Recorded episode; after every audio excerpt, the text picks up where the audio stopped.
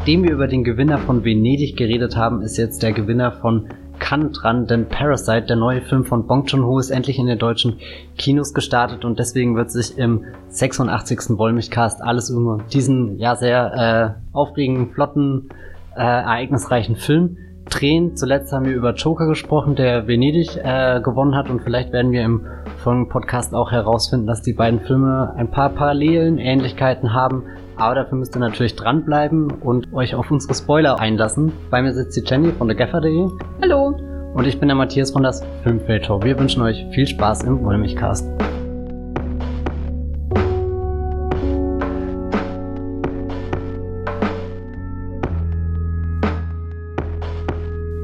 Bong Joon-ho war ja zuletzt ein bisschen in der Welt unterwegs, ganz konkret in Amerika bei Netflix wo er nach seinem sehr, sehr international erfolgreichen Snowpiercer offenbar für Aufmerksamkeit gesorgt hat und dann einen ähm, sehr putzigen, aber auch einen sehr schockierenden Film entwickelt hat, der da heißt Okja. Und da ging es um ein riesengroßes Schwein, nom, nom, nom. das ist eigentlich alles, was ihr darüber wissen müsst.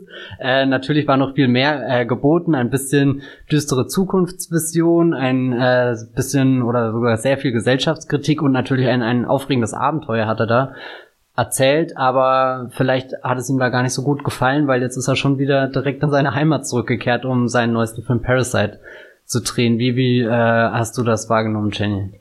Na, so richtig war er ja nie aus Südkorea raus, weil er hatte immer koreanische Darsteller dabei, ne? Also hier der Song Kang Ho, der auch in Parasite äh, die Hauptrolle spielt, der hat ja auch in Snowpiercer mitgespielt.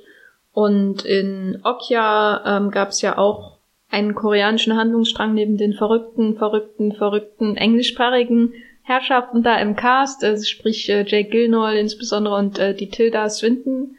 Tilda.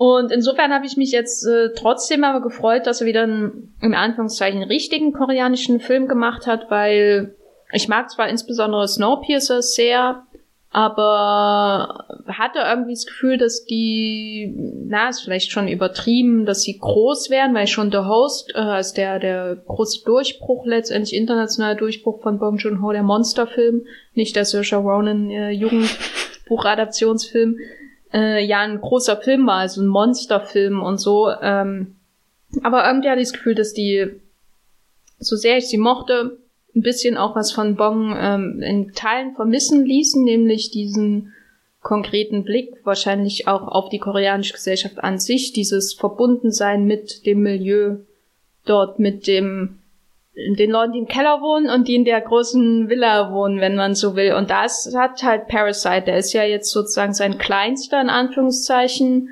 Film seit Mother ähm, und äh, Memories of Murder und so. Also spielt ja quasi auf einer Ebene mit denen und das hat mir ähm, auf jeden Fall sehr gut gefallen, dass er da zurückgekehrt ist. Wie geht's dir? Äh, hast du das Okja vermisst in äh, Parasite? Ich vermisse das Okja jeden Tag, wo es nicht ist. Zum Glück haben wir äh, hier im Movieplot Büro sogar ein, ein kleines Netflix-Schweinchen stehen.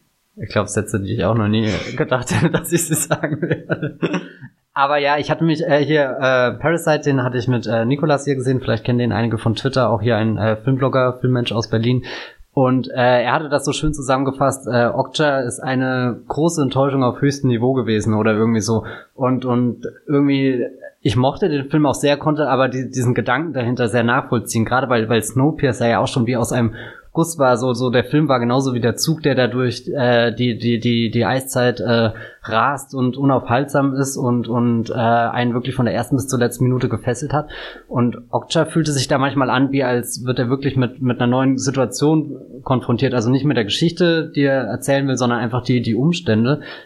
Da glaube ich, das hat man dem Film angemerkt und deswegen fühlte er sich nie so kompakt irgendwie an. Ähm, da habe ich jetzt bei, bei Parasite, weiß nicht, der geht runter in einem Rutsch, da saß ich im Kino drin und hatte Angst irgendwie, ob der 130 Minuten oder wie lange er dauert, dass ich mich da durchquälen werde, aber ich habe nach, keine Ahnung, 10 Minuten überhaupt nicht mehr drüber nachgedacht, weil ich so tief drin war und er mich richtig äh, aufgesaugt und mitgenommen hat, obwohl, obwohl er jetzt an sich nicht das spektakulärste erzählt. Also wenn man überlegt, dass Bong Joon-ho eben davor den, den, den Weltuntergang mit Snowpiercer hatte und, und da einen Rasenzug, der immer in Bewegung war. Also sprich, der, der Film konnte eigentlich aus, aus der, der Prämisse heraus schon gar nicht langweilig werden, weil, weil ja immer irgendwas äh, passiert ist und dann zusätzlich zu der Bewegung, die der Zug eh schon hat, vollzieht der Film ja die zweite Bewegung, dass die Leute vom letzten Abteil vor äh, stürmen, bis äh, sie beim Blockführer Terrace an die Tür klopfen und Hallo sagen. Was ist da los? Schöne Zusammenfassung von Snowpiercer. Die haben sich alle über den Bordservice da beschwert. Das ist wie eine Bahnfahrt, wo die Klimaanlage ausfällt. Okay, ja, genau. ähm, und, und auch Okja ist ja auch ein Film, der, der sehr viel äh, äh, äh, Kilometer zurücklegt ähm, mit dem mit dem Schweinchen oder Schwein, Riesenschwein und und dann in einem großen New York Finale irgendwie mündet. Ach nee, Quatsch, dann kommen sie auch noch auf die, äh, äh, kommen in die auf diese Farm oder wie man es auch immer Farm ist ein sehr schöner Begriff für das, was da im ja. Finale von Okja passiert, passiert, was wir ja nicht ähm, spoilern. Genau, deswegen habe ich gerade Farm gesagt, um es möglichst breit zu lassen. Äh, ländliche Umgebung in der Nacht, aber es passiert nichts Schönes. Ihr kennt es aus düstereren Filmen. Und jetzt Parasite. Wir fangen ganz tief unten an, im Keller, bei aber einer wie Familie. Man, wie man später hm? merkt, nicht tief genug. ja, und äh, lernt eine Familie kennen, äh, die ja, die wirklich nicht durchkommt mit dem, was sie macht, nämlich Pappkartons falten, die später an so einen Pizzalieferanten gehen und das alles unterbezahlt und dann wird sie noch über die Qualität der Arbeit beschwert, die ja wirklich unter widrigsten Bedingungen ähm, stattfindet. Und äh, wir haben ja einen Vater, äh, eine Mutter, eine Tochter und einen Sohn und die raffen sich da zusammen und freuen sich, wenn gratis irgendwie äh, äh, hier was was wird ausgestreut, um das Ungeziefer äh, zu verscheuchen ähm, in den Straßen irgendwelche Pestizide oder sowas. Pestizide halt, ja. Ja, genau. Und jeder vernünftige Mensch würde das äh, Fenster zumachen, damit nichts in die Wohnung kommt, aber die Familie begreift das natürlich als äh, äh, glücklichen Zufall, um auch mal selbst bei sich auszuräuchern und merkt dann, das war keine gute Idee. Also irgendwie, da steckt schon sehr viel Eigenheit drinne, aber man hat auch ein bisschen das Gespür für, wie, wie schlecht es den Menschen irgendwie so geht. Also arg viel tiefer können sie da nicht fallen und, und das größte Problem, was sie irgendwie zu lösen haben, ist, wo kriegen wir jetzt wieder freien WLAN-Empfang her, nachdem die Nachbarin äh, das Passwort äh, oder die Passwortfunktion entdeckt hat und da jetzt was eingeführt hat, aber zum Glück hat schräg gegenüber ein neues Café eröffnet und die sind auch noch nicht so, so weit und, und da kann man noch irgendwie WLAN abgreifen. Das hat auch schon ein bisschen was Heiteres oder? Es hat was Heiteres, aber andererseits wird die Familie ja im Grunde gleich irgendwie auch als Ungeziefer eingeführt, ne? Das nicht wegzumachen ist. Also sie werden ja quasi behandelt wie die Kakerlaken, in, die selber durch ihre Wohnung äh, krabbeln, in ihrer Kellerwohnung und wohnen ja quasi schon im Rinnstein äh, dieser Großstadt. Äh, aber also sie pinkeln ja Leute mehr oder weniger gegen ihr Fenster und die Kakerlaken äh, krabbeln rum, obwohl das jetzt nicht total versifft ist. Also äh, sie versuchen sich da schon halt ihr Leben irgendwie zurecht, zurecht zu biegen, so gut wie es geht. Und es wird so in kurz, kürzester Zeit angedeutet, was die so alle für Skills haben und für eine Vergangenheit. Also insbesondere die äh, Kunstschule, auf der die Tochter war, wird ganz schnell erwähnt, ähm, was mir auch beim zweiten Mal erstmal so richtig aufgefallen ist, wie, wie effizient das passiert. Aber das ist ja bei Bong äh, immer so, also ein Snowpiercer hast, wird ja quasi der Untergang der Welt mit ein paar Kondensstreifen am Himmel kurz gefasst. Und dann bist du sofort in Medias Res in der Story und hier ist es ähnlich. Man hat die Situation der Familie und es fängt noch alles recht harmlos an, aber so ist es ja eigentlich auch in The Host, da hat man ja auch so eine ähm, dysfunktionale Familie eher. Die hier würde ich nicht als dysfunktional bezeichnen, eher das absolute Gegenteil. Und dann kommt eben das Monster und schnappt das Kind weg. Und hier ist so, dass der Job kommt und äh, sich als äh, Möglichkeit anbietet, durch einen guten Freund äh, der ganzen Familie Jobs zu verschaffen. In einer großen Villa, ähm, wo man am Anfang noch nicht so richtig die, die geografischen Verhältnisse kennt. Also wo befindet sich der Keller der Familie und wo die Villa. Und dann gibt es eine zentrale Szene, wo das alles verbunden wird. Fand ich auch sehr schön, wie das gemacht wird. Und da kommt dann eben dieser, geht dann dieser Familien, diese Familiendrama, Dramödie, Komödie über in einen Heistfilm, wenn die Familie entscheidet, dieser eine Job ist es nicht nur, sondern alle müssen Jobs äh, in dieser Villa von dieser Spiegelfamilie, wenn man so will, kriegen. Hast du da schon das Gefühl gehabt, so geht der Film jetzt weiter, das wird das jetzt? Also was bis war, was war so deine Erwartung, was dann kommt? Oh, das ist sehr schwer zu sagen, weil ich wirklich sehr wenig über den Film wusste, obwohl ich sogar auf dem Blog den Trailer gepostet habe, muss ich gestehen. Ich habe ihn nie wirklich komplett angeschaut. Äh, nicht, weil ich es nicht wollte, sondern einfach nur um, äh, weil, weil eben die, die Stimmen, die damals aus Cannes kamen, ja schon voll der äh, äh, Ankündigung von Überraschungen waren und da wollte ich mir natürlich so wenig wie möglich äh, spoilern lassen, aber ich dachte schon, das, was jetzt kommt, wird der Hauptteil des Films werden. Also ich habe nicht damit gerechnet, dass noch zwei weitere äh, äh, Kapitel haben wir jetzt, also wir haben so vier größere äh, Passagen ausgemacht. Und ich dachte, äh, das, was jetzt folgt, also die Familie infiltriert, äh, also die, die Kims, vielleicht um sie mal beim Namen zu nennen, die, die Familie vom, vom, vom, ja, aus dem Keller, äh, infiltriert die wohlhabende Familie, die da angeführt wird von einem Mr. Park, der natürlich perfekt ist. Also die sind alle perfekt. Das, das Haus ist perfekt. Du könntest irgendwie mit dem Finger über eine Ecke fahren und, und kein einziges Staubkorn irgendwie erwischen. Das ist wirklich traumhaft äh, schön. Auch äh, die, die ganzen Fenster, wie das äh, gestaltet wird. Aber ähm, Spaß oder oder oder wo der Film dann so eine richtige Dynamik entwickelt, ist ja, wenn man sieht, wie wie wie wie läuft der Prozess ab, dass sie sich quasi immer gegenseitig weiterempfehlen, weil weil der Sohn, also der als Nachhilfelehrer als erster den Job äh, bei bei der Parkfamilie bekommt, ähm, wird ja auch nur empfohlen von von eben diesem diesem guten Freund der Familie und und holt dann dadurch immer seine anderen Familienmitglieder durch so Zufälle, die natürlich für uns Zuschauer keine Zufälle sind, äh, hinein, dass er dann sagt, ja, du, äh, Chauffeur, äh, da, da kenne ich einen, also so und sagt natürlich nicht, das ist mein Vater, sondern äh, dann kommt halt am nächsten Tag der Vater als äh, Chauffeur verkleidet und und ist auch schon perfekt äh, abgestimmt so auf die Familie. Also das ist auch sehr interessant, wie schnell sie quasi deren Prozesse lernen und sich da den den Alltag aneignen und und irgendwie hatte ich dann lange Zeit das Gefühl, es läuft wirklich darauf hinaus, dass ähm, die die die Kim-Familie quasi ein ein Klon der der Park-Familie wird und irgendwann kommt die Park-Familie vom Einkaufen zurück und kommt einfach nicht mehr in ihr Haus rein, weil sie äh, de facto nicht mehr existieren, sondern jemand anderes hat ihre Funktion eingenommen, so, so ein bisschen Körperfressermäßig. Gibt ähm, eine Simpsons-Folge, die sowas erzählt? okay. Bong Joon-ho schaut auch nur die Simpsons. er ist einer wie wir. Mhm. Äh, aber dann geht's natürlich in eine ganz, ganz andere Richtung. Und da muss ich auch sagen, ich habe mir den Trailer auch nicht komplett vorher angeschaut, bevor der dann in Cannes lief. Und es führt ja dann wirklich so weit, dass sie einen Abend in der Villa verbringen, weil die Familie campen gegangen ist und sie ähm, sich betrinken und äh, mehrere Flaschen Baileys, glaube ich, oder sowas in der Art oder Schnaps einfach Whisky auf dem Tisch stehen haben und alle in ihren normalen, legeren Klamotten. Es wirkt wie so, jetzt haben sie den Punkt erreicht, den man erwartet hat, ne? Dass sie, sie nehmen das Haus in, Betri äh, in, in Beschlag, sie, sie leben sich da ein, als würden sie da wirklich wohnen. Was ist dann der nächste Schritt ähm, in, in, mit Hinsicht auf die Familie Park so? Ähm, und dann passiert aber eben dieses, dieses unerwartetes Klingeln äh, von der geschassten Haushälterin, weil man muss ja dazu sagen, der Heistfilm äh, ist, äh, ist wirklich ein Heist mit teils brutalen Mitteln. Also sie unterstellen ja dem Chauffeur, dass er äh, da irgendwie das noch vergleichsweise haben muss, dass er da irgendwie noch ähm, mit jemand mit einer drogensüchtigen Hure oder wem auch immer Sex im Auto hatte durch diesen äh, in Anführungszeichen billigen Slip, wie er einmal bezeichnet wird, der da äh, äh unter der Matte liegt.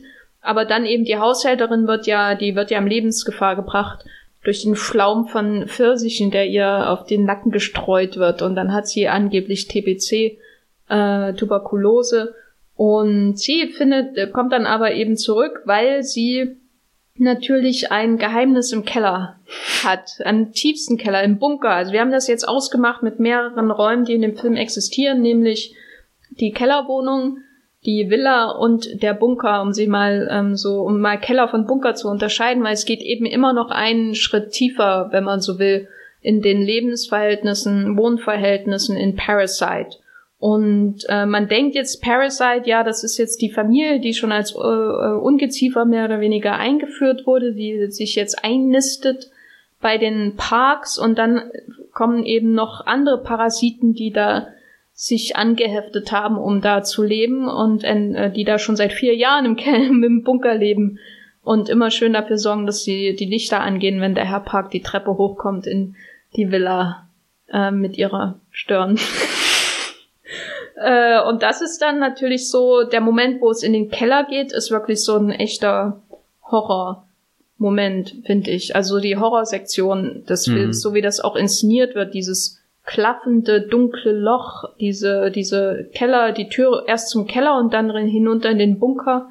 Die das das wird ja dann wirklich zu so einem ganz wichtigen visuellen Motiv im Film, äh, was mehrmals aufgenommen wird, dieses Schwarz in der Mitte von dem Haus, die Geheimnisse, die dahinter stecken. Ähm, hast du das äh, ab dem abgekauft, dass da jetzt, also dass da jetzt ein riesen Twist kommt, sehr ist fast schon ein Shyamalan-Twist, der da passiert.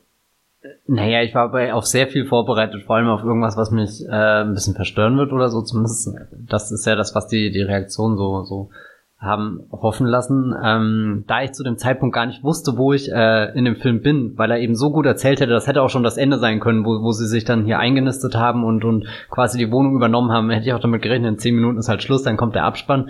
Und jetzt, äh, weiß nicht, das war es halt schon und dann habe ich einfach eine, eine sehr flüssig erzählte Gesellschaftssatire gesehen, aber dadurch äh, wird er ja nochmal richtig verstörend, weil, weil eben der, der, die, die zweite Familie, die sich quasi schon mal in das Haus eingenistet hat und wo jetzt der Mann äh, der Haushälterin da unten ähm, haust, äh, wie, ja, weiß nicht, wie wirklich wie so, so ein, so ein Frankensteins Monster oder so. Also nicht, dass er künstlich geschaffen ist, aber, aber rein dieses, äh, was hat er überhaupt noch Menschliches da, da unten in dieser, dieser Finsternis und er ist ja auch nur noch, du hast das gerade gesagt, er sorgt dafür, dass wenn er im Mr. Park die Treppe in sein Heim äh, geht, dass die Lichter dann so in drei Stufen angehen und das also so so ist natürlich was was total äh, ein Detail ist, was ich nicht realistisch hinterfragen will, wie kriegt er das immer mit oder so, aber es zeigt halt auch schon einfach, wie quasi die diese einen Parasiten das, das Spiel gewonnen haben, aber die anderen Parasiten eigentlich zu den untergebensten Untergebensten irgendwie geworden sind. Und dann auch äh, im Kontrast, wir haben vorhin schon gesagt, äh, oder du hast gesagt, es ist keine dysfunktionale Familie, sondern die, die Kims, wie wir sie kennenlernen, die, die sind ja richtig eingeschweißte äh, Gemeinschaft irgendwie. Die, die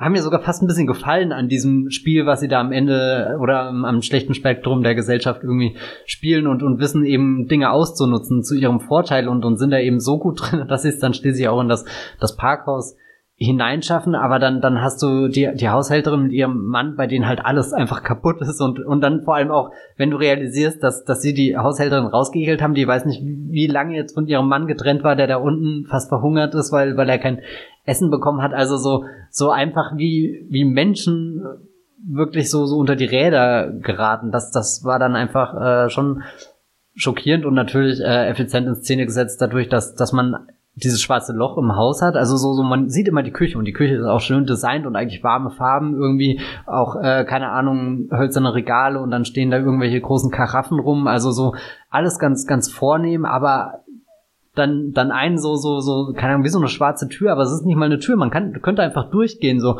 und manchmal kommt dann auch jemand da raus beziehungsweise es gibt auch ein so ein Frame wo so was ist das ein Monster eine Gestalt eine Kreatur irgendwie das so ist da der, steht. wo der wo der Sohn denkt, äh, er hat einen Geist gesehen, Genau. aber ist eigentlich nur der Ehemann von der Haushälterin, der nachts hochkommt, um Essen zu holen. Und da sieht man halt dann wirklich die Augen in Aktion. Er sieht aus wie so ein so ein Horrormonster mit so aus dem äh, Schädel tretenden Augen.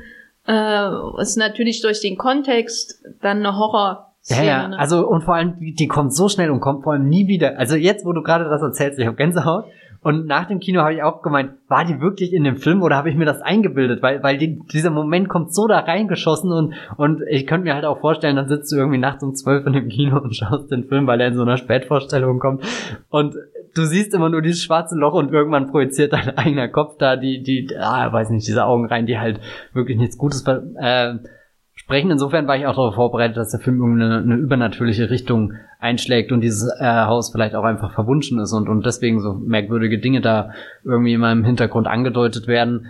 Ähm, Wäre ich auch gespannt gewesen, wie, wie sich das entwickelt hätte. Aber um nochmal auf die Frage zurückzukommen, ich habe diesen Twist sehr abgekauft, weil ich ihn einfach komplett erfahren habe. Ähm, mit dieser Kamera darunter die Treppe, die ja auch ewig lang wirkt. Also so, da- das ist ja nicht einfach nur eine Kellertreppe, die ein Stockwerk runtergeht, sondern gefühlt läuft man da ja, wir haben es Bunker genannt, wirklich in, in eine Anlage rein, die, die ja sehr tief verborgen im, im Gewissen der Menschen ist. Genau, das schwarze Loch ist so ein Sinnbild so ein bisschen für die Rauminszenierung von Bong äh, und Team äh, bei Parasite, die, die Rauminszenierung oder überhaupt, ja, die, das Verständnis von Raum, wie es Bong Joon-ho in seinen Filmen an den Tag legt, ist so einer meiner absoluten Lieblingsaspekte seiner ganzen Arbeit. Also bei ihm weiß man immer, dass er weiß, wo die Kamera stehen muss. Ne? Gott Also es ist nicht, also es klingt jetzt irgendwie selbstverständlich, aber wenn man viele Filme schaut, dann merkt man, dass viele das nicht wissen, wie man das am effizientesten und gleichzeitig narrativ ähm, vielleicht ähm, erhellendsten umsetzt. Und also Memories of Murder ist da für mich immer noch so der Film, wo das am am brillantesten geschieht, aber Parasite ist auch so ein Film, wo man merkt, er ist da so ein, einfach auf seinem virtuosen Level jetzt angekommen. Ne? Also er ist so, ähm, man kann an dem Film kritisieren, was man will, aber rein formal ist das einfach Wahnsinn für mich, wie er ähm, diese verschiedenen Räume erst etabliert und dann zusammensetzt. Also eins einer meiner Lieblingsmomente ist schon allein dieser Wechsel von äh, der Sohn geht auf Arbeit zum ersten Mal, also zum Bewerbungsgespräch zu ähm, der Wohnung, äh, zu der Villa. Und dann gibt's eben diesen diesen Schnitt von, man sieht, wie die Mutter irgendwie draußen vor der Kellerwohnung sitzt, und der Sohn läuft da die Treppe hoch, alles ist eng und, und ähm, irgendwie zusammen, ge- genau wie die Wohnung ja selbst, irgendwie zusammengedrängt und dann ähm, gibt's halt einen Schwenk nach links oder so und dann ist, äh, hat man da diesen engen, diese enge Gasse mit nicht mal betonierten Boden. Das sind ja alles wichtige Details in dem Film, äh, wo der Sohn dann quasi davonläuft. Und ich habe mich dann beim ersten, äh, beim Wiederschauen jetzt gewundert, warum, warum lässt er die Kamera so ver lange verweilen, wie der Sohn da einfach diese Gasse lang läuft. Ähm, und dann gibt's aber den Schnitt und man sieht den Sohn quasi schon viel kleiner in dieser breiten Straße auf dem Weg hoch zu der Villa, die um äh, die Straße, die umringt ist von äh, Betonwänden und äh, Zäunen. Also man sieht ja gar nicht mehr die Häuser. Die Mhm. Villa ist ja von außen auch. Es gibt ja nie einen Establishing-Shot von der Straße richtig hoch zur Villa. Man sieht höchstens die ähm, Garage später, die Garagentür. Alles ist mit äh, großem Grün und äh, Beton äh, ver verbarrikadiert und allein dieser Wechsel zwischen diesen zwei Wegen, die der Sohn da geht, das ist ja schon, da wird ja schon eine ganze Welt äh, über übersprungen, die er da äh, von der untersten Stufe zur höchsten ähm, erklimmt. Und den Weg dazwischen sehen wir dann ja erst gegen Ende des Films, wenn der große Regensturm kommt. Das sind so Momente dann auch innerhalb der Villa, wie der Raum der Villa gegenüber ähm, dem Garten inszeniert wird, also wie der Garten zu so einem unheimlichen Ort auch wird. Selbst wenn der Junge da mit seinem äh, Tippi, äh, mit seinem leuchtenden Tippi im grünen Garten sitzt, während die Eltern auf der Couch sind und die Familie unterm Tisch sich versteckt nach dieser Party. Äh, das ist so, da kann ich mich einfach nicht satt sehen. Das ist so toll, wie er das, wie er diesen Raum inszeniert, wie er zum ersten Mal dieses Loch in, also dieses schwarze Loch in diesem Haus zeigt, weil man sieht das nämlich die ganze Zeit nicht, bis es plötzlich so einen Schnitt gibt, wo man zum ersten Mal diese Wand mit den ganzen Porzellan sieht, den Tassen und Kannen und Tellern und so weiter. Das ist ja riesig beleuchtet und später, als die andere Familie einzieht, äh, stehen dann da, glaube ich, Weinflaschen oder irgendwie Mhm. sowas. Äh, und, und dann auf einmal ist dieses schwarze Loch da, so völlig aus dem Nichts. Und das ist so der, der Classic Bong-Move, ne? Dass man, man hat ein Gefühl, man denkt, man weiß, wie der Raum aussieht und dann gibt's einen Schwenken, einen 180-Grad-Schwenk oder so nach links äh, oder einen 90-Grad-Schwenk oder einen Schnitt und auf einmal ist der Raum auf erweitert um ein etwas Unheimliches oder jemand, der ihn anschaut, äh, völlig überrascht und man merkt, äh, da, da äh, äh, passiert noch viel mehr, als man ursprünglich dachte. Und das ist ja die ganze Narration des Films, ne? Man denkt, man kennt den Raum und dann passiert was völlig, dann wird so aus dem, aus dem äh, Nichts erweitert, äh, was natürlich auch gimmickhaft wirken kann oder so. Gab es denn bei dir irgendwelche Momente, wo du dachtest, jetzt ähm, verliert er sich so ein bisschen in seinen Twists oder so? Na, da würde ich vielleicht dann den letzten, den vierten Teil anführen. Also so, er hat ja diese großartige Szene, wo sie alle unter dem Tisch versteckt sind und die andere Familie kommt nach Hause zurück und äh, breitet sich aus und ja, kann er, hast, hättest du im Kino eine, wie sagt man, eine Nadel äh, droppen hören oder so, äh, fallen hören. Ähm, droppen, ja. Äh, das ist so furchtbar, wenn du das englische Needle Drop irgendwie im Kopf hast und dann versuchst, das deutsche Sprichwort dazu zu finden. Ja, ihr kennt das. Ähm, äh, was wollte ich jetzt eigentlich sagen? Genau. Und dann diese großartige Szene, wo beide verbunden werden. Das ist vielleicht eben mein Lieblingsmoment in diesem Film, wo ich weiß nicht, wie der, wie der hätte perfekter inszeniert werden können. So, so. Ich habe das Gefühl, ich bin die Strecke mit denen mitgerannt und äh, bin auch klatschnass gewesen, nicht weil ich durch den Regen bin, sondern einfach weil ich so viel geschwitzt habe, weil es gerade so spannend war und und äh, also so so sehr, sehr, sehr einnehmend, die Szenen. Und dann ist natürlich die Frage, wie löst man den großen Film auf? Und er, er wählt ja dann eine Feierlichkeit, wo quasi bei den, den Reichen alles äh, schön in der zelebrierten Verschwendung äh, passiert oder wie auch immer. Also so, so, so eine Party, wo du hinkommst und dir innerlich irgendwie alles zusammenzieht, weil du weißt, das wird jetzt ganz unangenehm. Und dann platzt natürlich die Familie Kim rein und äh, es wird äh, blutig und grausam und aber irgendwie, äh, also so, ich habe das Gefühl, der Film stolpert da ein bisschen über seine eigenen Füße, aber ich erwarte auch nichts anderes, als dass er tut. Und das äh, Chaos, was dann ausbricht, äh, genieße ich dann auch so weit, weil ich ja, äh, weil es ja immer noch in den Figuren verankert ist und und die Menschen, die dann bluten und die die hinrennen und schreien oder so, das ist das, äh, ja, ich weiß nicht, es gibt da am Ende keinen großen Gewinner oder Verlierer, sondern halt einfach Leute, die, die, ja, die sich wo, wo, wo, es ist, ist als wären sie in diesen, diesen Bunker da hinuntergegangen und hätten sich halt verirrt und äh, sind nicht mehr rausgekommen und, und das, was sie dann äh, noch nachfolgend erleben, also so, dass der Vater quasi dann äh, oder beziehungsweise das, das funktioniert dann schon fast eher wie so, so eine Coda, so, so was, was passiert am Ende nach der großen Eskalation, so der, der Ballon ist geplatzt, äh, lang genug hat sich das alles angestaut und, und wir können ja nicht ewig diesem äh, parallelen Welten zuschauen, die, die äh, ineinander übergehen, weil das Interessanteste ist natürlich, wenn irgendjemand äh, dann stolpert und, und sich dadurch verrät aber dass dann quasi der Vater das Schicksal des äh, Mannes der Haushälterin übernimmt und, und sich selbst in den Keller einnistet und äh, unter anderem einen Weg findet mit dem, dem Licht und, und quasi dann mit Morsecode zu, zu kommunizieren, auch so eine Idee, der der Film schon vorher mal mal eingebaut hat, aber nimmt man das noch nicht so ernst und und das finde ich auch mal sehr schön bei Bong Joon Ho, dass er da einfach auch bei Snowpiercer habe ich manchmal das Gefühl, dass halt in der ersten Szene schon Dinge gesagt werden, die dann am Ende mit Ed Harris im vorderen äh, Waggon wieder wichtig werden oder äh, so. Ja, ich weiß nicht, das, das ist dann einfach äh, zutiefst äh, traurig, finde ich irgendwie, wie, wie, ja, ich weiß nicht, wie, wie diese Geschichte zu Ende geht. Oder dass es nicht diese Geschichte ist, jemand steigt von unten nach oben und, und dann passiert irgendwie diese Gerechtigkeit in der Gesellschaft, sondern am Ende ist einfach zu viel kaputt gemacht worden, als dass da überhaupt noch was äh, gerichtet werden kann. Wie hast du das empfunden? Ja, mich hat die Familie so ein bisschen an Shoplifters äh, mhm. erinnert äh, von Hirokazu Koreeda, der letztes Jahr in Cannes gewonnen hat, äh, wo die, na, ich spoiler das jetzt nicht, aber wo man auch das Gefühl hat, einerseits ist es eine liebenswerte Familie und andererseits sind da dunkelste Dinge verborgen, die rausbrechen können und ähm, wie das ja auch der ganze Erzählmodus von Parasite ist, ne? Diese Dinge, die aus den Leuten ausbrechen können ähm, und aus den Häusern und aus den Kellern und Bunkern und so. Also ähm, das finde ich jetzt beim zweiten Mal schauen, hat mir das sehr gut gefallen, wie die Figur von Song Kang-ho, also der Vater von der Familie Kim, ähm, wie die so so wirklich in 130 Minuten lang Stück für Stück irgendwie äh, sich immer mehr diesen diesem Ausbruch am Ende nähert ähm, ohne dass man das merkt. Also beim ersten Mal habe ich nicht so intensiv drüber nachgedacht, bis die Sache kam, wo sie dann unter dem äh, Tisch sind und hören, wie der Herr Park über seinen Geruch spricht, ne, die die alten Lappen oder was er da, der alte Kohl, ich weiß es nicht, äh, wo man dann merkt, aha, jetzt jetzt beginnt wirklich eine Antipathie zwischen den beiden und ähm, das wird das wird wahrscheinlich nicht gut ausgehen.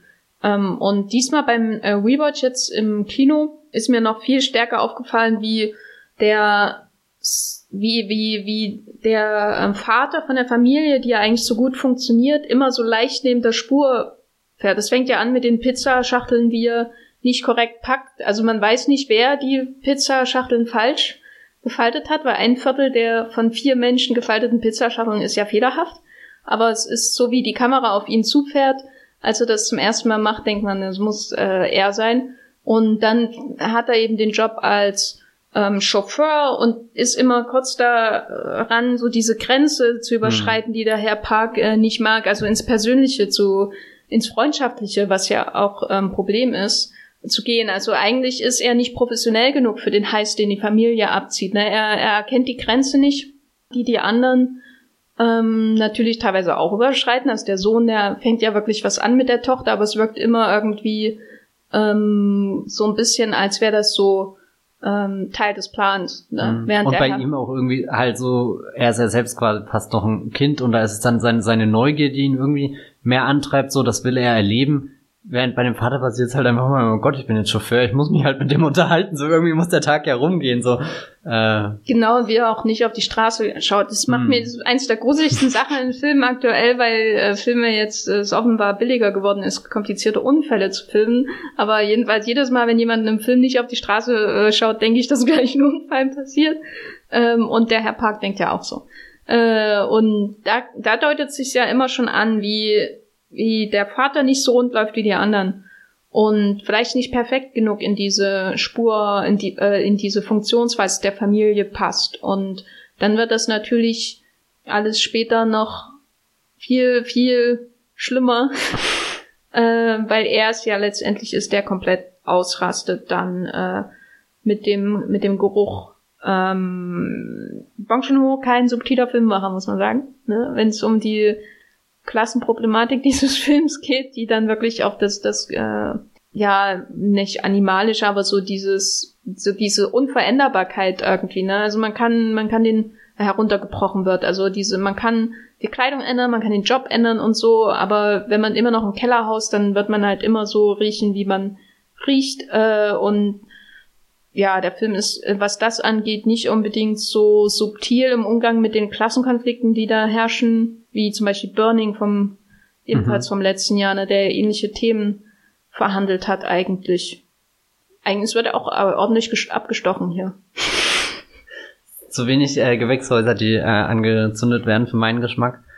Aber vielleicht können wir ja die Parallele äh, ziehen, was wir jetzt müssen, nachdem wir es in der Einleitung angekündigt haben, äh, zu diesem anderen gesellschaftskritischen Film aus der letzten Folge von äh, ja Hangover Mastermind Todd Phillips Joker mit Joaquin Phoenix, der ja vielleicht einen ähnlichen Werdegang wie der Mr. Kim äh, da durchläuft. Bisschen mit einem unterschiedlichen Ausgang. Also es ist nicht, Nicht gleich so die- unterschiedlich, wie man denkt. ja, aber es ist nicht gleich die ganze Stadt, die äh, in, in Flammen liegt und es werden auch nicht noch random irgendwie die Eltern von so einem jungen Bruce getötet. Aber es wird ein Vater getötet. genau, äh, es ist schon verblüffend, dass wir auf den zwei größten Festivals dann so unterschiedliche Filme haben, die aber doch irgendwie so diese gleiche anstauende Bewegung äh, verfolgen. So, so, da ist jemand, keine Ahnung, wir gucken zwei Stunden lang zu und, und bestaunen das auf unterschiedliche Weise. Also ich finde, beide Filme haben, kann man, kann man irgendwie so bestaunen, irgendwie, weil sie eben schön aussehen oder, oder, also das muss man auch bei dem Film sagen. Der hat keinen, keinen Shot, den ich irgendwie, äh, blödes Wort hässlich finde oder so. Ähm, das denke ich mir so oft bei Filmen, dass es halt einfach gerade langweilig aussieht oder, oder wo ich mich frage, ist das, ist das einfach so, kann man, wenn, wenn, wenn man eben nicht äh, Bong Joon-ho ist, sehen die Filme dann manchmal einfach so aus. Und, und ich weiß nicht, bei ihm ist, wirkt er alles nicht äh, durchgestylt oder so, aber halt alles doch ein bisschen eleganter und, und was ja auch sehr gut zu dem, dem ganzen Reinschleichen äh, passt so, so, so, so, also die Familie bei dem heißt, äh, schleicht sich ja nicht rein im Sinne von, sie sind jetzt Einbrecher, aber es ist ja im Endeffekt doch was ähnliches, was passiert, so wie sie halt die, die Leute gegenseitig ausspielen, manipulieren und, und dann äh, die Plätze einnehmen. Ähm, ja, genau. Aber dass trotz all dieser, dieser Schönheit, die man in beiden Filmen irgendwo bestaunen kann, äh, eigentlich sich da was, was anstaut, was, was viel hässlicher und ekliger und keine Ahnung was ist und dann am Ende explodiert, dass es zur Messerstecherei kommt oder zur Schießerei oder was auch immer. Und zum unkontrollierten Lachen von dem Sohn von Herrn Kim, der am Ende im Krankenhaus nicht aufhören kann zu lachen, als äh, schon selbst als seine Schwester, Spoiler, Spoiler, Spoiler, tot ist. Ähm, schon als seine äh, Schwester tot ist, äh, kann er ja nicht mehr aufhören zu lachen und da, da, da saß ich gestern, als ich den Film nochmal gesehen habe im Kino, zum ersten Mal nach Joker gesehen habe und dachte, was für seltsame Geschichten die die Festivalsynergie schreiben. äh, das war ein, ein komischer Moment. Ähm, vor allem, weil ich vorher vor dem Kino stand, hier dem Delphi Lux im, äh, beim äh, Zoo und äh, da eine Riesenschlange war und ich dachte, die wollen jetzt alle in Parasite gehen, aber die, jeder einzelne von denen ist zum zum äh, Abreißer gegangen und äh, der hat gefragt, wollen sie wirklich einen den oder wollen sie einen Joker, der im Kino daneben ist und dann sind sie alle in den Joker gegangen. Da dachte ich mir, ja, in, in Parasite hätte man eine ähnliche und äh, noch viel, viel bessere Unterhaltung äh, äh, bekommen. Nee. Ah, dabei setzt das York-Kino ja hier wirklich mit sehr vielen Vorstellungen auf den Erfolg von, von Parasite. Ja, ja, es waren auch viele im Kino, aber die, die meisten sind dann in Joker Okay. gegangen. Hm. Nun hat der Film diese ganzen Twists und äh, bis zum Ende ja dann nochmal ein Twist kurz vor Ende, nämlich diese, diese Zukunftsvision, die sich der, der Sohn in der Erzählung ausmalt, die natürlich dann wieder auf den Boden der Tatsachen zurückgeholt wird. In der letzten Einstellung ist es ja alles wieder im Keller, äh, wenn man so will. Und mein Problem so oder Problem ist nicht, aber äh, ich habe so überlegt, warum ist es jetzt nicht mein neuer Lieblings Bong Joon-ho, weil er ja schon ein Level, Level von Perfektion hat, äh, das zum Beispiel Oak ja nicht erreicht hat oder so. Und trotzdem hatte ich jedes Mal bei beiden äh, Screenings, die ich hatte, das Gefühl, da irgendwie fehlt mir was, dass es so mein ultimativer Bong Joon-ho-Film ist. Und das Einzige, was mir bisher als Lösung aufgefallen ist, abgesehen davon, dass er halt natürlich ein bisschen platt ist, aber andererseits jeder Bong Joon-ho-Film ein bisschen platt. Ich meine, Zug, ein Zug, der verschiedene Klassen hat, und dann gibt's in den Klassen eine Rebellion, gibt's was Platteres. Das ist doch mega deep, überleg mal. Mega deep. äh, genau, äh, das hast du jetzt einfach so gedroppt hier. äh, genau, und dann das Einzige, was mir, wo ich mir manchmal, wo die einzige Szene, wo ich denke, jetzt, da öffnet sich so das Problem des Films für mich ist die, wo die da besoffen auf der Couch sind und über ihre Familie, ihre äh, ihren Wirt, wenn man so will, äh, herziehen. Und da habe ich manchmal das Gefühl, das ist eigentlich gar keine glaubhafte Familie, die da agiert, sondern das sind alles nur Drehbuchheistfiguren, die zusammen funktionieren müssen. Ähm, das ist jedes Mal, da kommt ja die Szene auch zu lang vor und da habe ich das Gefühl, ich sehe irgendwie unter die Oberfläche und so ein Grundproblem des Films, was mir den Film jetzt nicht ruiniert. Im Gegenteil, ich fand ihn immer noch sehr gut und hatte viel, viel Freude daran. Aber das, was mich, glaube ich, immer zu dem Punkt führt, wo ich denke, ich habe mehr Freude an der technischen Umsetzung von Parasite als vielleicht an seinen deepen Figuren-Connections, die er, die er öffnet. Äh, hast du das in irgendeiner Form wahrgenommen? Also ich kann das ein bisschen nachvollziehen, aber ich, äh, für mich hat das eher zu der Entwicklung der Familie gepasst. Ich finde ja am Anfang hat man dann noch dieses Gefühl, dass es wirklich eine Familie im Sinne von, die halten zusammen und keine Ahnung, der Bruder regt sich manchmal über Schwester auf oder irgendwie sowas. Halt diese Dinge, die in Familien passieren. Aber dass quasi ihre Profession, nämlich dass das Parasiten äh, sein, äh, sie dann quasi auch selber halt in Menschen verwandelt, die sich dann nur noch über das äh, definieren, boah, ich habe heute den über den Tisch gezogen und guck mal, was ich hier geschafft hat. Und äh, also so, so, so ein bisschen, wenn, wenn äh, der Hochmut vor dem Fall kommt, so, so dieser Moment war das. Ähm, für mich und das hat eigentlich sehr gut dazu gepasst, weil es ja auch eben der Moment ist, wo der Film, äh, keine Ahnung, auf der, der Kippe steht und, und du beim Balancieren zuschaust und, und eigentlich rutscht das schon hin und es gibt ja diesen einen Charlie Chaplin Film, ich weiß nicht, wie er heißt, wo auch so ein Haus irgendwie auf äh, so einer Klippe steht und, und er rennt da die ganze Zeit rum. Gold Rush, oder? Das, das kann gut sein, dass das Gold Rush ist. Da, da musste ich sehr dran denken, jetzt gerade, wo ich das so erzähle. Also so, weil wirklich die Familie in diesem, diesem Haus und bei Charlie Chaplin hast du natürlich das übertriebene Bild von dem Haus, was wortwörtlich äh, gleich runter runterkippt. Aber nochmal äh, zu dem, ich weiß, so, so am Ende bin ich halt von gar keinem mehr Fan. Es gibt keine Sympathiefiguren mehr, auch wenn er, wenn er diese Szene hat, wo, wo alles gut sein könnte. Da gehe ich dann auch immer noch mit, aber dann bin ich auch wieder froh, dass mich Bong Joon-ho auf den Boden der Tatsachen zurückholt und mich daran erinnert, ja, es wäre jetzt schon weird, wenn wir mit denen so in den Sonnenuntergang reiten würden. Das hatte jetzt der, äh, der Shoplifters, der berührt einen dann nochmal auf einer, einer ganz anderen Ebene, weil es auch nicht so high-concept-mäßig ist, glaube ich. Bei, bei Shoplifters das finde ich realistischer mit Anführungsstrichen als das, was in Parasite äh, passiert, aber das will ich jetzt auch nicht als Argument gegen Parasite, weil, weil eigentlich ein, ein großer Spaß ist ja irgendwie ein bisschen dieses Konzept aus, äh, zu entdecken, auszuloten, schauen, wie lange wann, wann dreht sich der Kreisel und wann, wann fällt er um oder fällt er nie um und, und wir sind immer noch in der äh, Welt gefangen. Nein, ähm, es ist auch nicht mein liebster Bong Joon-ho-Film, weil er einfach zu perfekt ist, würde ich sagen. Also so, äh, ich, ich äh, zögere gerade auch ein bisschen, ihn mir nochmal anzuschauen, weil ich weiß, dass der Moment, wo ich ihn das erste Mal gesehen habe, das war einfach, da hat alles gestimmt. Obwohl ich eigentlich dachte, oh je, 22.30 Uhr geht er los, da bin ich bis 1 Uhr nachts hier im Kino. Was, was, äh, nicht, dass ich einschlafe irgendwie am Ende. Das war wirklich so meine größte Angst. Und dann fängt dieser Film an und ging einfach in einem Rausch an mir vorbei und, und alles war äh, eben perfekt. Mm. Und äh, wer weiß, ob das beim zweiten Mal nochmal so, so gut funktioniert. Ähm Doch, also bei mir, also ich hatte auch die Angst, dass äh, mir es beim zweiten Mal nicht mehr so gefallen wird. Und ich habe zwar dann schon einen halben Punkt weniger gegeben bei Letterboxd hinterher, aber auch nur auf meiner Bong-Skala. Äh, auf meiner normalen Skala für alle ja. Filme wäre er wahrscheinlich bei 5 von 5 trotzdem, einfach weil ich wenige solche Filme, so gute Filme dieses Jahr gesehen habe. Ähm, ja, beim zweiten Mal schauen fallen einem schon andere Sachen auf. Also da konzentriere ich mich einfach nicht mehr so sehr auf die Twists, sondern da habe ich mich diesmal wirklich so auf den Raum und eben auf die Figur von Song Kang-ho und insbesondere halt auch die erste Haushälterin ähm, konzentriert, weil es ist zwar nicht so wie ein Fight Club, dass man ganz viele Hinweise dann vorher gestreut bekommt oder in The Sixth Sense zum Glück. Also man hat immer noch dieselbe Freude an dem Film. Der Film, hey, der Film lebt nicht von dem Twist, sondern der hat so oft so ständig in Bewegung, wie du ja auch schon angedeutet hast, dass, dass nur weil du die Station kennst, die Bewegung nicht träge wird oder so, ne? Das Problem ist halt nur, wenn er anhält und das ist eben eine, diese, diese Trinkszene, da habe ich das Gefühl, dass wenn er anhält, dann legt er sich irgendwie bloß und dann fällt einem vielleicht auf, dass da eben eher so ein Maschinenherz äh, hm. tuckert, ne, als, als irgendwas anderes. Also Aber er ist dem Getriebe des Snowpiercers nie entkommen. Genau, er ist noch das Perpetuum mobile äh, des Snowpiercers. Er hängt immer noch in der Farm von Okja fest. Oh Bong Joon-ho ist äh, Ed Harris mit anderen Worten. Ach du lieber Gott. Genau, jetzt ist es klar, hier im Wollmilchcast äh, äh, formuliert worden, endlich nach all der Zeit. Aber. Bong-Hype können wir gleich wieder deaktivieren. ich finde es natürlich schön, dass der Bong-Hype, also der Bong-Hype und Hype, ähm, jetzt so äh, ähm, gewachsen ist. Mhm. Und ich finde es auch schön, dass es mit Parasite ähm, noch viel stärker passiert als mit Okja.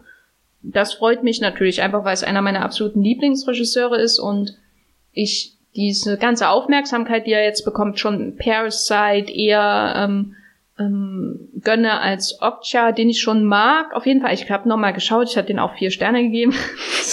Und jetzt habe ich einen halben Stern abgezogen auch. Äh, es ist schon sehr kompliziert, was ich da als Letterbox mache auf meiner Bomb-Skala.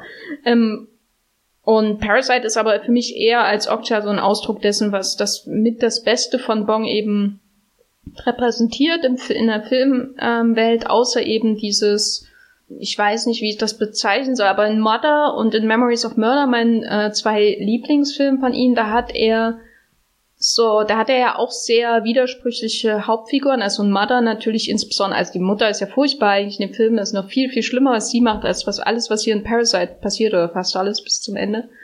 Ähm, aber da hat man auch irgendwie so ein melancholisches Mitgefühl mhm. mit diesen Figuren, obwohl der Polizist ähm, Verdächtige verprügelt und eigentlich komplett unfähig ist und die Mutter in Mother halt ganz, ganz schlimme Sachen macht. Ähm, und dieses melancholische Mitgefühl hat mir jetzt irgendwie bei Parasite gefehlt, aber anders als in Shoplifters, weil du den nochmal erwähnt hast, bin ich auch froh, dass er die, dass er, das Bong nicht die, die Koreeda-Tendenz hat, jetzt Kinder in äh, Gefahr als ähm, äh, Mittel zu haben, uns mitfühlen zu lassen, weil ich mag zwar die Filme von Koreeda, aber zum Beispiel bei Nobody Knows und bei Shoplifters ist ja schon so, dass er ähm, sich dazu tendiert, die verwundbarsten Personen in einer Gesellschaft zu nehmen und sie in so eine so prekäre Umstände zu äh, stecken, dass man gar nicht anders kann, als irgendwie mitzufühlen. Hm. Was natürlich auch äh, manipulativ ist letztendlich. Ähm, und das ist das, weswegen ich immer zum Beispiel noch sagen würde, dass mir Shoplifters mehr, äh, dass mir Parasite mehr gefällt als Shoplifters, weil Parasite seinen Figuren gegenüber noch viel härter ist. Ähm, und sich eben nicht darauf einlässt, ähm, äh, einem süßen Kind hinterher zu trauen und einer süßen Familie irgendwie, die ganz schöne Sachen macht, Leiche im Keller hat. Auch. Oh Gott. Äh, sie macht ja nicht so schlimme Sachen wie hier, aber es ist natürlich auch eine Verbrecherfamilie letztendlich. Und es ist aber trotzdem spannend, dass sie so thematisch ähnlich alles sind. Also da, da, da, da drängen sich die Think Pieces ja auf zwischen Shoplifters und Joker und Parasite und äh, Burning und wie sie alle heißen. Ne? Aber Fazit, äh, Parasite, Matthias, ähm, sag mal an, wo würdest du lieber wohnen? In der Villa, im Bunker oder im Keller?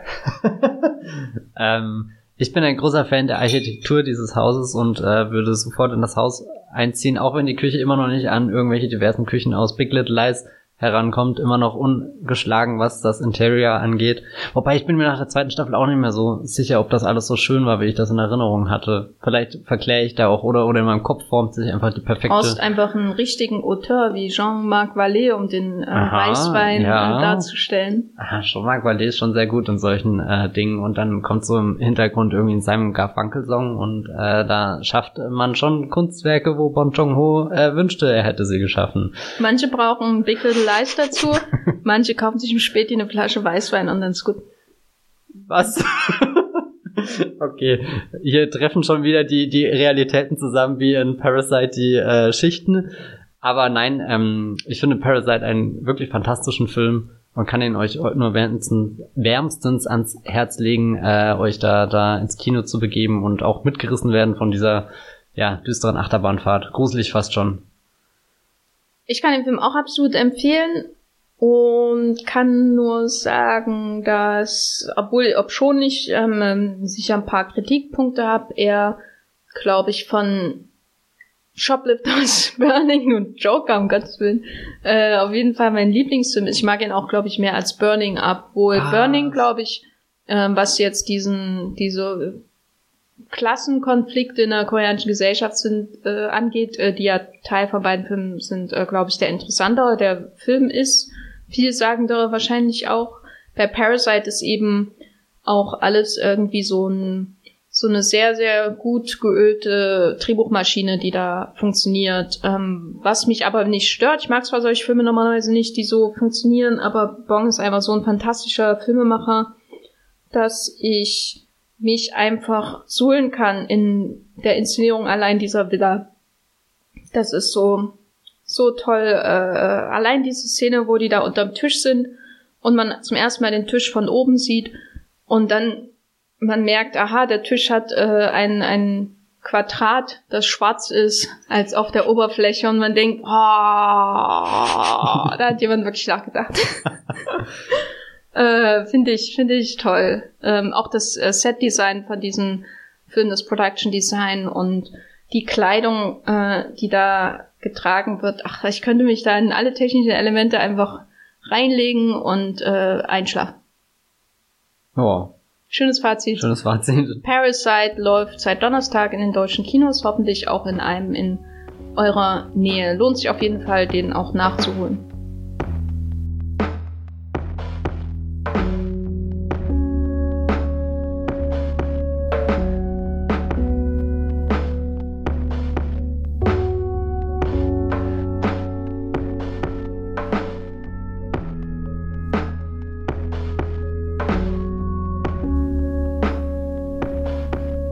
Matthias, wir wollten heute aber nicht nur über Parasite reden, sondern über andere Filme. Mhm.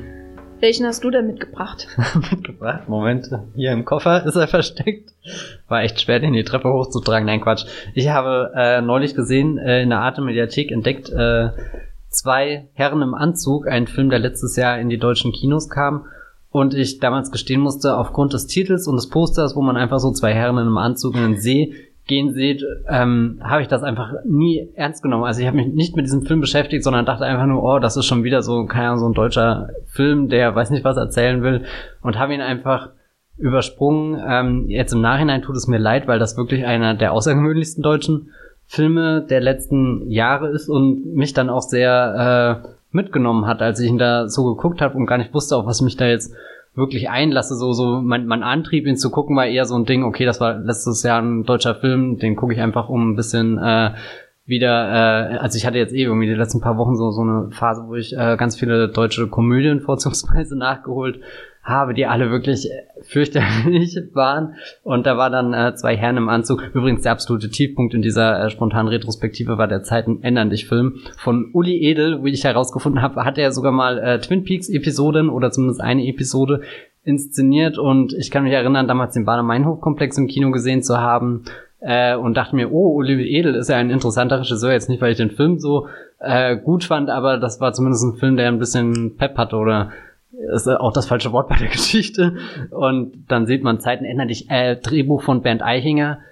Ich bin echt sprachlos. Ich habe selten sowas Abstoßendes gesehen. Aber gut. Ich glaube, du warst nicht betrunken genug und das war das Hauptproblem, weil deine Sichtung und Zeiten ändern dich. Ich, ich habe auch schon gehört, dass, dass das eigentlich ein sehr unterhaltsamer Film sein kann, wenn man den mit den richtigen Leuten unter den richtigen Umständen schaut. Aber nee, vorher regiert meine Fassungslosigkeit. Auch fassungslos war ich nach äh, zwei Herren im Anzug, aber weil er, weil er so, so gut war, das hört sich total falsch an bei so einem Film, der, der ist nicht einfach nur gut, sondern der, der ähm, ist vor allem groß und reicht tief in die deutsche Geschichte zurück.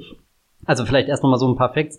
Der ist hier inszeniert von Josef Bierbichler, ähm, Name, der mir davor jetzt nicht unbedingt die Welt gesagt hat, und er hat diesen Roman geschrieben, Mittelreich. Ähm, und auf dem basiert jetzt eben der Zwei Herren im Anzug-Film. Also er hat diesen Roman, habe ich kurz äh, in Erfahrung gebracht, der ist offenbar noch, noch viel größer, ausschweifender, was ja auch möglich ist in so einem Roman, der viele Seiten hat. Und Zwei Herren im Anzug, da hat er offenbar die, die wichtigsten Erzählstränge, Figuren, Erkenntnisse, die er äh, da beim, beim Schreiben gefunden hat, irgendwie jetzt in, in ich glaube, der geht weit über zwei Stunden Film äh, kondensiert.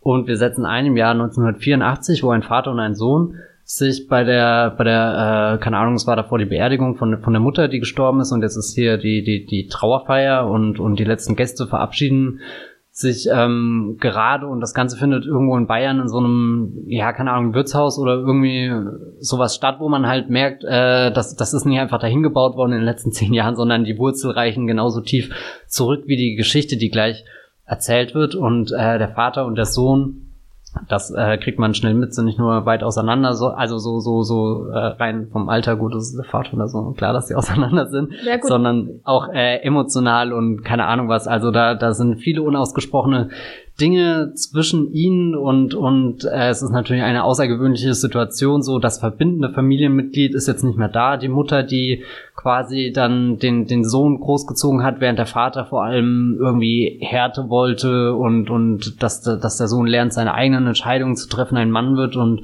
also das hört sich jetzt sehr nach was Stereotypen an, aber das, was ich stark finde bei dem Film, dass er es schafft, eher so, so, eine, so eine Mentalität drüber zu bringen. Irgendwas, was ich eben damit, keine Ahnung, verbinde, was, was weiter in die äh, deutsche Geschichte zurückreicht und, und dann kommen sie halt doch so, so ein bisschen widerspenstig ins Gespräch, aber dann doch ein Gespräch, was an der Stelle sehr, sehr notwendig ist und auch sehr aufschlussreich, um verschiedene Perspektiven zu erläutern. Und die erste Hälfte des Films, da ist dann der Vater, der dominantere Erzähler, wo, wo dann äh, der Film fängt natürlich äh, in, in Farbe an und, und geht dann in Schwarz-Weiß-Aufnahmen über und da ist dann natürlich die, die, das erste Mal, dass ich sehr äh, oft äh, sehr, sehr direkt auch an Edgar Reitz, seine Heimatchroniken hier denken musste, den, den Prequel-Film, den er da gedreht hat, der ist ja auch komplett in äh, Schwarz-Weiß. Übrigens mit einem äh, Cameo von dem großen Werner Herzog, um das nochmal äh, in Erinnerung zu rufen an alle, die es vergessen haben.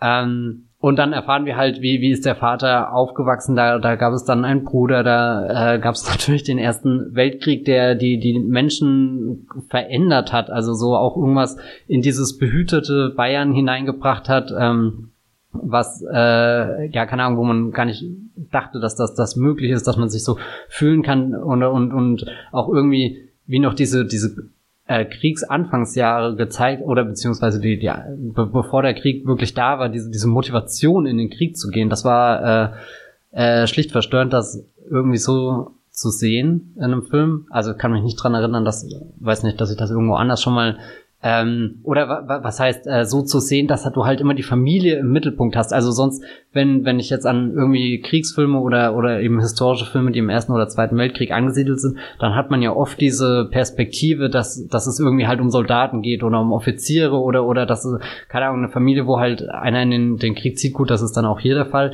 Aber da, da habe ich immer das Gefühl, da ist irgendwie so, so diese, diese Kriegsführung der, der insgeheime Hauptdarsteller, weiß nicht, ob das nachvollziehbar ist oder keine Ahnung, halt alle Kriegsfilme, die mir gerade einfallen sind, äh, finden dann halt eher auf dem Schlachtfeld statt und darüber wird das äh, verhandelt, aber seltener, was passiert in der Heimat oder so, was, was passiert mit den Familien, die zurückgelassen werden. Und auf alle Fälle, während halt diese erste Hälfte des Films sehr von dem Vater dominiert wird, ähm, findet dann der, der, der Sohn irgendwann in der Gegenwart, also 1984, ähm, der filmischen Gegenwart, äh, also erhebt er seine eigene Stimme und das ist ja irgendwie so dieses Grundproblem, da, dass er von seinem eigenen Vater immer nur an den Rand gedrängt wurde, halt immer nur der Sohn war, der so viel sagen darf und dann ist Schluss und und das heißt, dann jetzt ist der Zeitpunkt gekommen, wo wo er halt auch wirklich seine Sichtweise auf die Geschichte, wie hat er den Vater wahrgenommen und das alles und äh, für uns Zuschauer gibt es natürlich dann noch ein größeres Bild, weil wir natürlich alles äh, komprimiert auf diesem einen Stück haben und das dann auch einigermaßen äh, chronologisch. Ich meine, klar, wir sind äh, 84 fängt die Handlung an und dann springt sie immer weiter zurück, aber was dann passiert, äh, geht schon dem, dem, dem Geschichtsgang nach, dass wir dann nach dem Ersten Weltkrieg auch irgendwann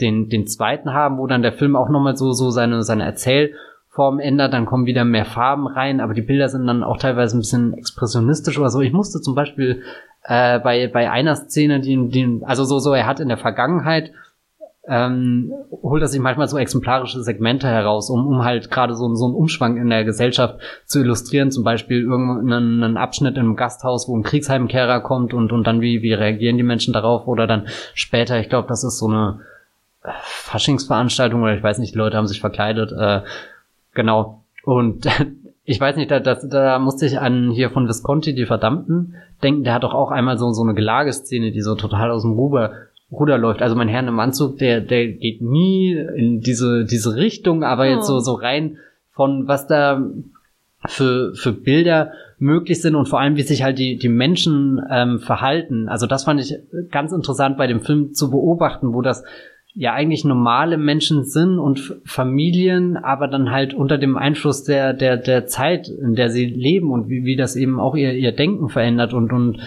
äh, wo, wo man auch ein bisschen das Gefühl hat, da hat sich keiner von heute auf morgen dazu entschieden, so werde ich jetzt, das ist jetzt meine politische Gesinnung, da stehe ich, sondern das passiert halt auch eher so, so schleichend und, und dann ist man da auch noch in so einer Zeit, wo eben wenig hinterfragt wird, beziehungsweise wenige sich trauen, die Stimmen gegen die zu erheben, die halt sowieso schon immer äh, die, die, die mächtige, tiefe, bestimmte Stimme haben, nämlich in dem Fall der Vater dann wieder oder so.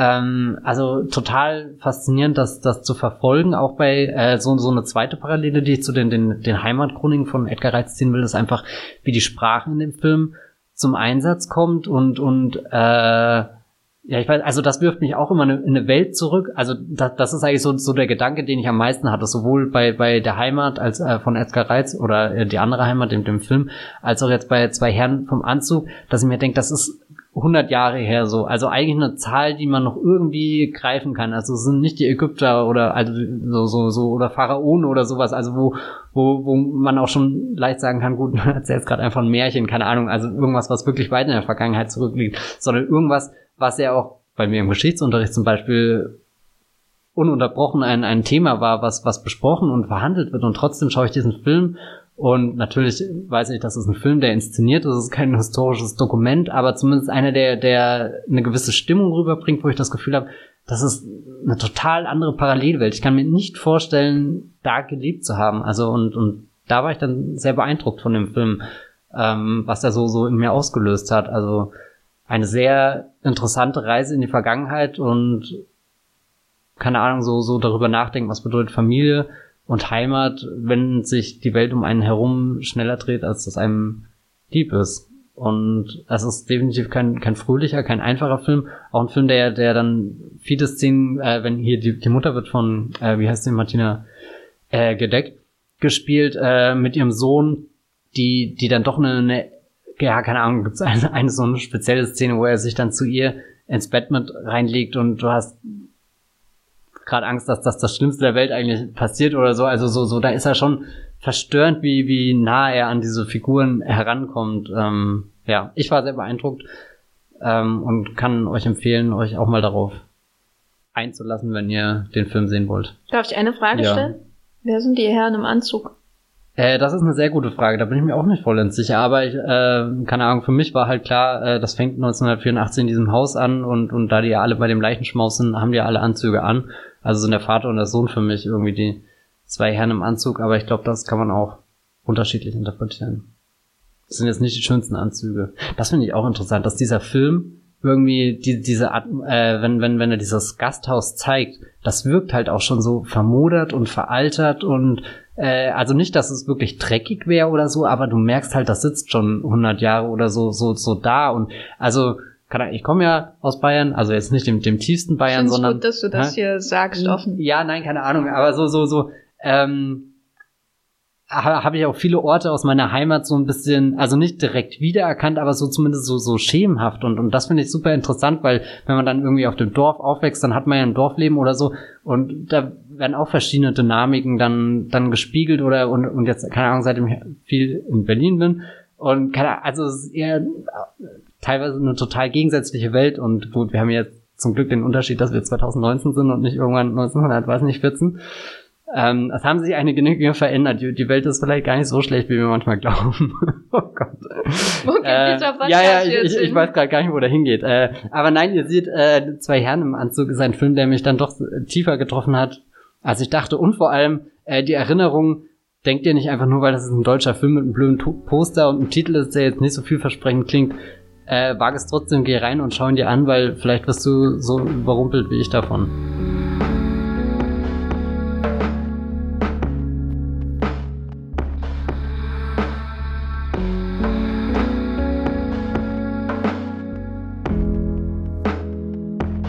Nachdem wir jetzt ganz viel über Matthias äh, bayerische Heimat kennengelernt haben durch zwei Herren im Anzug, äh, gehe ich jetzt nach Japan. Äh, und zwar in den Wald der Liebe. Ein Titel, da kann man sich jetzt ganz viel drunter vorstellen. Ist das jetzt wieder so eine ähm, koreanische Soap, die bei Netflix äh, neben den 500.000 anderen äh, im Katalog gelandet ist? Denn es ist ein Netflix-Produkt oder ähm, ein, ein ähm, Spin-off von diesen japanischen Reality-Serien, die da ja auch sehr beliebt ist. Nein, The Forest of Love äh, ist keine kein schöner äh, roman romantischer Film, sondern ein Shion Sono Film und damit weiß man schon, dass äh, in trotz dieses Titels auf einen loszieht mit aller Macht und äh, einen äh, an der Gurgel packt und durch seine Handlung schleift bis zur völligen Erschöpfung, denn das machen ja eigentlich die meisten Shion Sono Filme spätestens seit Love Exposure. The Forest of Love ist eine Netflix-Produktion von äh, äh, Shion Sono, äh, die 151 Minuten lang ist, wie ich gerade sehe, was äh, mir, als ich im, den in Sieges im Kino gesehen habe, bei der Weltpremiere mit dem Hauptdarsteller, gar nicht so bewusst gewesen ist. Also ich wusste, dass er lang ist und dass er meinem Google-Kalender sehr, sehr tief in die Nacht hineinging, gefühlt. Aber ich habe mir jetzt nicht die Minuten äh, genau ausgerechnet. Und ist eigentlich so eine klassische Länge von einem Shion Sono-Film. Ne? Also nicht, nicht ganz so lang wie andere von ihm, aber auf jeden Fall auch nicht so kurz wie Anti-Porno. Anti-Porno ist der letzte, den ich von ihm gesehen habe. Denn ich muss gestehen, ich bin jetzt nicht der weltgrößte Shion Sono-Fan. Äh, ich vertrage immer so, so, so ähnlich wie bei Terrence Malick, ich vertrage immer so einen Film alle drei Jahre. Äh, und dann habe ich aber eigentlich schon wieder genug für drei Jahre. The Forest of Love, äh, Netflix-Produktion, bedeutet nicht, dass das jetzt so ein äh, einerlei ist, äh, das, was so ganz normal halt im Netflix-Katalog aufscheint, neben Fractured mit Sam Worthington, im hohen Gras mit Patrick Wilson und wie sie alle heißen, die natürlich teilweise interessante Regisseure haben, aber irgendwie hat man da immer das Gefühl, ja, ist halt ein Netflix-Film, ne? Mit äh, den Vor- und Nachteilen. Forest of Love ist durch und durch Shion Sono. Er könnte im Kino laufen, er könnte bei Netflix sein, den könnte da in der äh, DVD-Abteilung finden. Es ist einfach ein Shion Sono-Film, egal welche Plattform er jetzt hat. Und er wirkt auch so ein bisschen natürlich wie so die Versammlung von allem, was Shion Sono interessiert.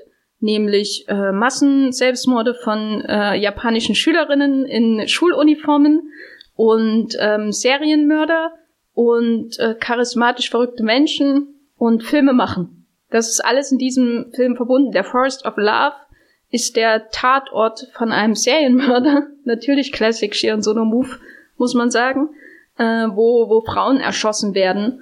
Ähm, und das ist immer so, aber im Hintergrund. Also im Vorfeld dachte ich, es ist ein Serienmörderfilm, weil er teilweise auch so beschrieben wurde. Aber am Anfang und über lange Zeit hinweg ist dieser Serienmörder, der da in äh, Japan, der Ende 80er, Anfang 90er sein Unwesen treibt. Eigentlich nur ähm, so, ein, so ein Teil, den man so in Fernsehberichten sieht, worüber hier und da mal gesprochen wird, aber eigentlich geht's um was ganz anderes und zwar, und da muss ich weit ausholen, um ungefähr drei verschiedene Handlungsebenen, äh, drei verschiedene ähm, Figurenkonstellationen, wenn man so will, die auch zusammentreffen. Es gibt einerseits eine Geschichte, und das sind die Schuluniformen, äh, sind da sehr präsent, äh, von Schülerinnen, äh, die in den 80er Jahren in, äh, äh, zur Schule gehen und irgendwie, ja, ihre Classic Sohn, Shion Sono auch ihre, ihre lesbische Liebe in Rebellion gegen die Eltern auf einer Mädchenschule entdecken. Und dann kommt es halt natürlich früher oder später zu dem Massenselbstmord. Äh, und einige aber überleben.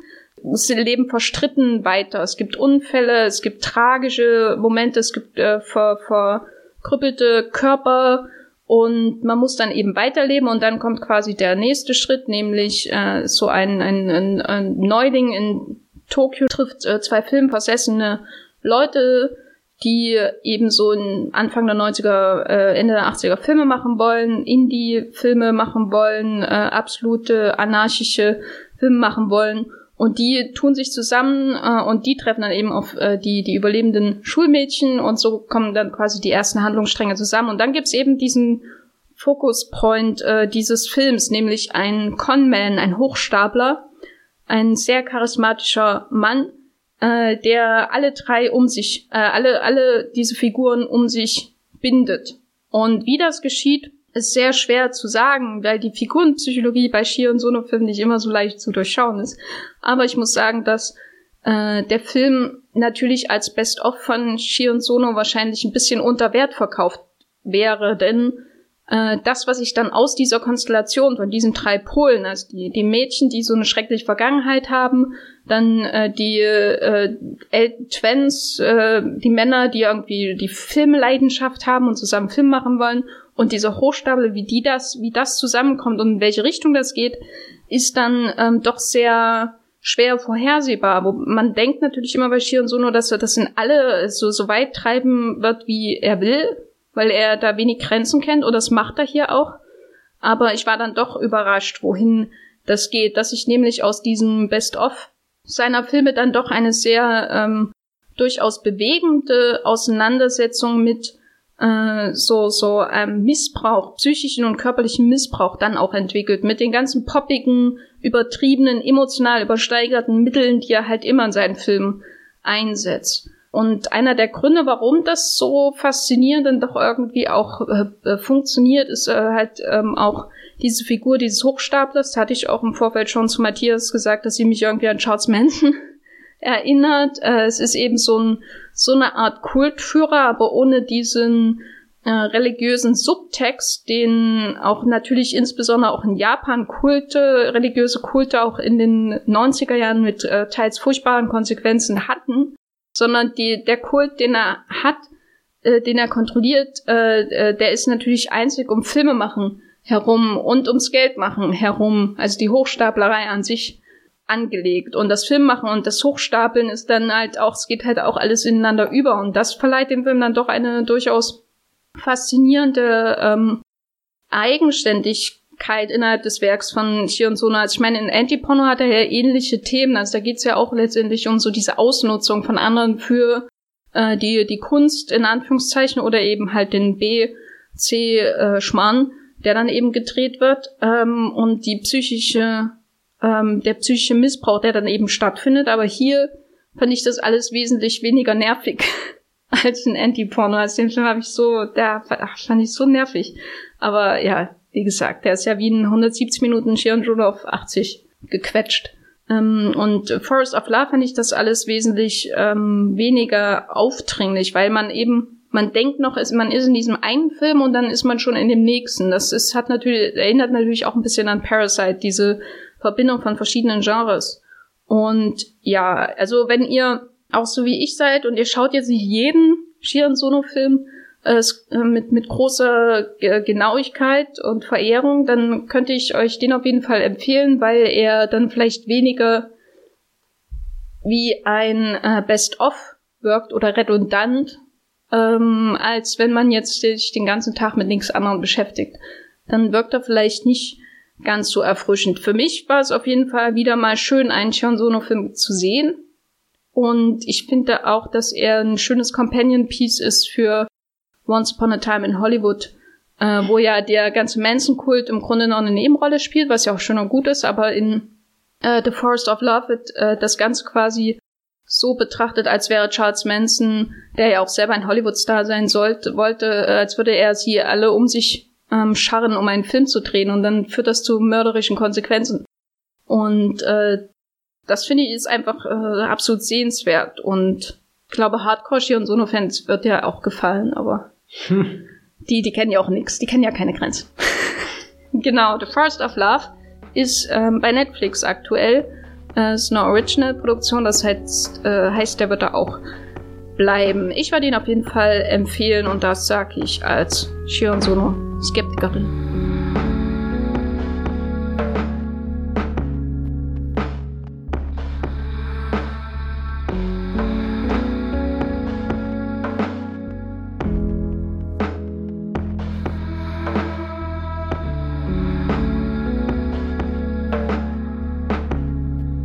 damit neigt sich der 86. Wollmilchcast auch wieder dem Ende zu. Parasite läuft im Kino, zwei Herren im Anzug, das nehme ich mal an auf DVD, ja, wenn er nicht mehr in der Arte-Mediathek ja. ist. Und äh, The Forest of Love ist bei Netflix, also alles äh, nachholbar, wenn ihr das noch nicht getan habt. Und Matthias, wo kann man dich denn noch über die Freuden der Arte-Mediathek schreiben, lesen, hören?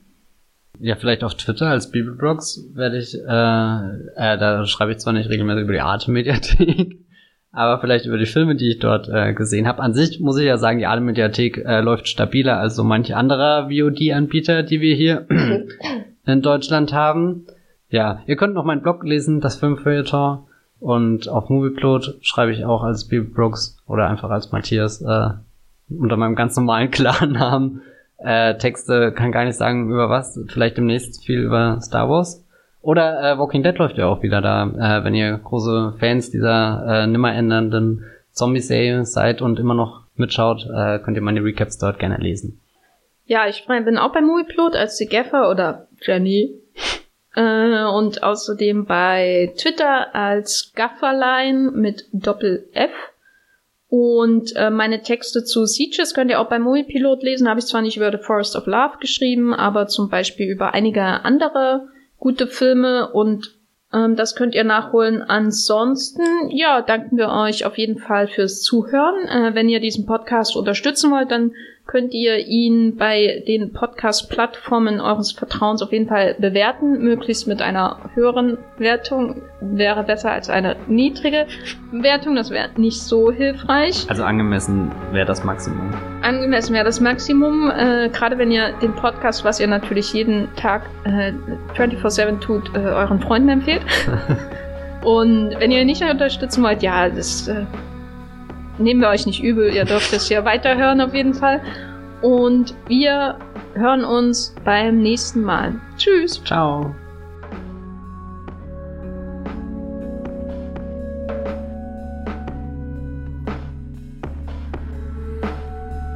Der Wollmilchcast wird produziert von Jenny Jecke und Matthias Hopf. Unser Intro und Outro stammt aus dem Song Slam Canto von Kai Engel Ihr könnt unseren Podcast bei allen gängigen Apps abonnieren und wir freuen uns über Kommentare und Bewertungen auf iTunes.